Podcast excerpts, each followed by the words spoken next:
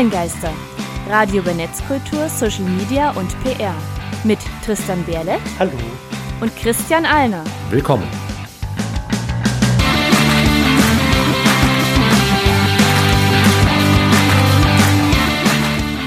Heute geht es um die WhatsApp-Apokalypse und den ganzen Messenger-Kosmos. Und damit hallo und herzlich willkommen zur 59. Folge der Online-Geister. Diesmal nicht aus dem wunderschönen Studio, sondern aus dem Homeoffice, aber immer noch in Halle an der Saale und es scheint gerade die Sonne hell zu meinem Fenster rein. Hallo Christian. Hallo Tristan. Und gleich für unsere Hörer da draußen, Homeoffice hatten wir auch schon mal eine Folge gemacht. Das war die Nummer 46 im März 2020, als quasi die Pandemie noch sehr jungfräulich gewesen ist. Ist das jetzt exakt ein Jahr her? Genau, es ist exakt ein Jahr her und bevor wir auf die ganzen Tools eingehen, die seitdem auch groß geworden sind, allen voran ja auch die Messenger, die ja noch populärer geworden sind, bringen wir euch noch innerlich auf den aktuellen Stand. Online-Geister, Hausmeistereien. In den Hausmeistereien schauen wir jetzt erstmal auf die letzte Folge 58. Da ging es um ja, Mitgliedschaften als Oberthema, hauptsächlich so Crowdfunding und Subscription Service ist ja auch nicht wirklich. Wie würdest du das nochmal bezeichnen?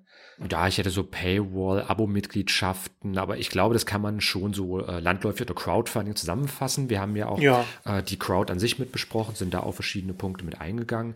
Deswegen hätte ich jetzt auch gesagt, bei unserer Kapiertskala von 0 Laien geeignet bis 10 Fachidiot würde ich schon so auf eine 0 bis maximal 2 einsortieren. Wir haben einen ziemlichen Rundumschlag gegeben, hatten ja. uns ja auch äh, mit einem sehr, sehr netten Vertreter von Steady, der deutschen Crowdfunding oder Nicht-Crowdfunding-Plattform nach eigener Ansicht ja auseinandergesetzt. Äh, und ich denke, wir haben auf jeden Fall die verschiedenen Teilbereiche sehr gut beleuchtet. Äh, definitiv. Ein paar Dinge, die ich vorher gar nicht kannte, haben wir ja auch angesprochen. Also, wie viele verschiedene äh, Möglichkeiten zum Crowdfunding haben wir da besprochen? Wie zehn gefühlt? Es war auf jeden Fall eine ganz schöne Menge gewesen war ein guter äh, Einstieg. Ähm, bevor wir zum heutigen Hauptthema kommen, natürlich erstmal noch ein paar äh, Meldungen im Überblick und unsere Meinung dazu eventuell. Genau, deswegen unser kurzes Briefing mit den Neuheiten und Meldung Nummer eins.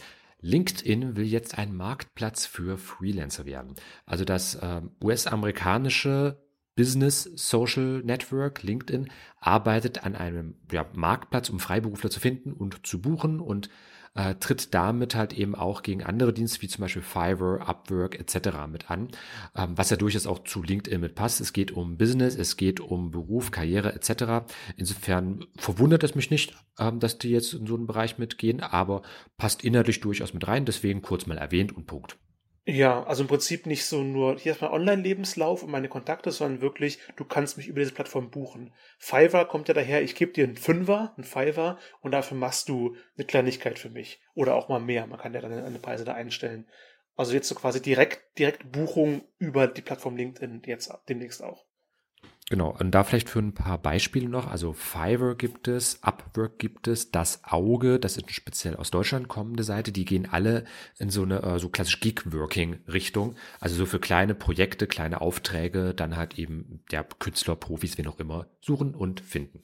Ich kenne vor allem Fiverr aus dem Musikerkontext, dass man sagen kann, hier, ich spiele das Instrument für so und so viel Gehalt oder Honorar mache ich dir ein Intro etc. Genau, und jetzt halt auch für andere Sachen. Äh, Melde Nummer zwei betrifft den Audioboom.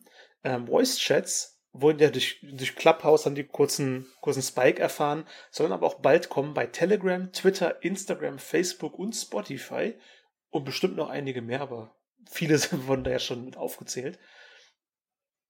Genau, deswegen kurz mal für die Übersicht. Da, Tristan, würde ich sagen, machen wir einfach mal im gegenseitigen Austausch. Bei Telegram heißt das äh, Feature dann schlicht Audio-Chats und ähm, die will Telegram demnächst launchen. Da ist bislang aber noch nichts weiter bei rausgekommenen Informationen. Okay, Twitter nennt das Ganze Spaces. Das soll ab April kommen. Wir haben jetzt April, ich habe es noch nicht gesehen auf Twitter. Aber mit dem generellen Launch von diesen Twitter Spaces könnte es dann Tweets geben, die man nur in diesen Spaces sehen kann. Genau, also so eine Art eben Clubhouse-Klon an der Stelle und Twitter hat es aktuell schon für verschiedene Testnutzer ausgerollt. Deswegen äh, noch nicht viel Allgemeinheit, soll aber ah, okay. kommen. Was genauso auch kommen soll bei Instagram, die wollen nämlich auch mitmachen. Ähm, die spielen momentan nur mit dem Gedanken, so eine Art Audio-Chat-Angebot in ihre App zu integrieren. Aber wer es auf jeden Fall schon gemacht hat, ist Facebook. Ja, Facebook haben das Ganze Hotline äh, genannt. Die wird gerade entwickelt. Ähm, aber die, die Facebook-Tochter-Apps scheitern gerade häufig mangels äh, Nachfrage. Ähm, Hotline ist auch so ein relativ simpler, aber genialer Name. Weil, ja klar, jeder kennt die Hotline. Und jetzt heißt halt deine App so, mit der du auch noch direkt reden kannst. Also ich rufe dich an über Hotline. Natürlich über die Hotline, aber die, ja. Hm.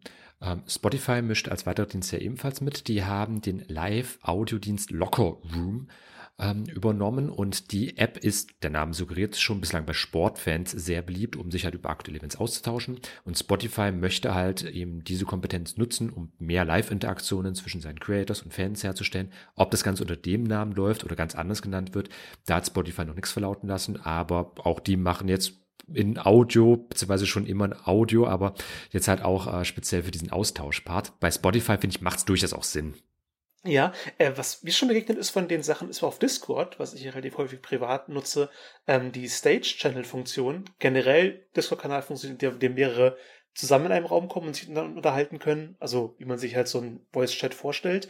Ähm, und Stage-Channel soll jetzt quasi der Livestream, aber nur mit Audio. Also, was Twitch halt, man kann es gucken und hören, macht das Comment Stage Channel, du kannst nur noch hören. Eine Person hat Rederechte, der Rest kann nur zuhören und in einem Chat Fragen stellen.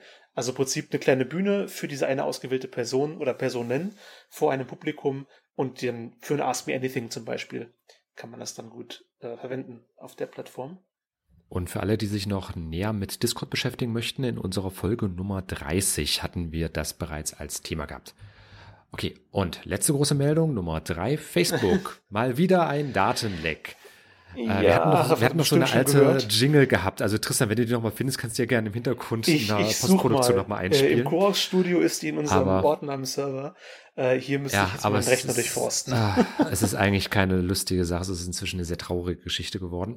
Äh, also Hintergrund ist es eben mal wieder ein Datenleck passiert, in dem Fall aufgedeckt durch die Sicherheitsfirma Hudson Rock und die haben herausgefunden, dass etwa eine halbe Milliarde, genauer gesagt etwa 533 Millionen Facebook-Nutzer sind äh, mit ihren Daten halt im Internet frei verfügbar. Und das sind Daten wie Profilnamen, Facebook-IDs, E-Mail-Adressen, Telefonnummern. Und runtergebrochen ist auch schon bekannt, etwa sechs Millionen Deutsche sind betroffen. Das ist etwa jeder 13. von uns. Und darunter übrigens auch, ähm, wie netzpolitik.org herausgefunden hat, mehr als 50 Bundestagsabgeordnete. Äh, deswegen auch mal kurz Zitat aus dem netzpolitik.org Artikel. Schon 2018 hat jemand 30 Millionen Facebook-Profile inklusive Handynummern abgegriffen. 2019 wurde eine Liste von 419 Millionen Facebook-Accounts veröffentlicht, wieder mit Telefonnummern. Und seit einer Woche ist ein Datensatz mit 533 Millionen Einträgen öffentlich, Handynummern inklusive. Das hat Facebook auch eingeräumt. Und Netzpolitik hat dann auch gleich mal die Nummern getestet. Zitat. Mehr als, Mehr als 30 Bundestagsabgeordnete haben unseren Anruf auf ihrem Handy angenommen. Wir konnten mit ihnen sprechen. Zwei sind sogar parlamentarische Staatssekretäre in Bundesministerien. Bei fünf haben wir eine Mailbox erreicht. Ja, Wichtiger Hinweis ähm, übrigens, parlamentarische Staatssekretäre sind sowas wie die Vizechefs in den Bundesministerien. Also stellvertretender Bundesminister für so und so. Ähm, und das Problem ist halt an der Stelle nicht etwa, dass es passiert ist, sondern ähm, zwar auch, dass es passiert ist, das ist aber bei Facebook ja schon fast bekannt und gewohnt an der Stelle, sondern vor allem, äh, wie oft es schon passiert ist, das ist irgendwo das Traurige, dass sich da irgendwie nichts ändert an der Stelle. Aber hey, Facebook hat ja trotzdem immer noch so eine sexy Benutzeroberfläche. Ähm, und ja. diese Schwachstelle an sich ist halt schon seit voraussichtlich August 2019 mehr oder weniger bekannt und auch nicht wirklich kommuniziert worden an die Öffentlichkeit. Also insofern wieder good job. Ist eine traurige Sache, aber hey, dafür soll ja auch, ähm, also dafür soll ja auch unsere Sendung sein, dass wir über sowas aufklären, dass wir auch sensibilisieren. Deswegen auch Tipp in die Runde. Äh, wenn ihr wissen wollt, ob ihr auch dazu gehört, also sprich, ob eure E-Mail-Adressen oder eure Handynummern äh, mit ja, halt eben äh, mit abgegriffen wurden, kann ich euch eine Website empfehlen, haveibeenpawned.com. Die haben sich auch jetzt äh, sehr, sehr schnell angepasst und auch die Handynummern mit ergänzt für halt eben diesen Facebook-Datenbruch.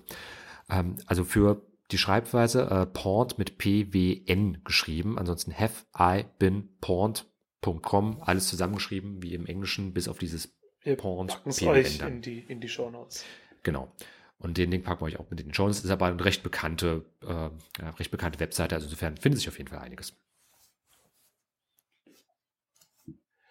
Nach solchen Meldungen denke ich mir jedes Mal, ey, ich werde ich werd irgendwie zu alt für, für, den ganzen Mist da draußen. Und das ich vor einer Weile auch schon äh, mal äh, Felix Kummer gedacht. Der Sänger bei Kraftklub in seinem Soloprojekt hatte das Lied Der Rest meines Lebens featuring dem legendären Max Rabe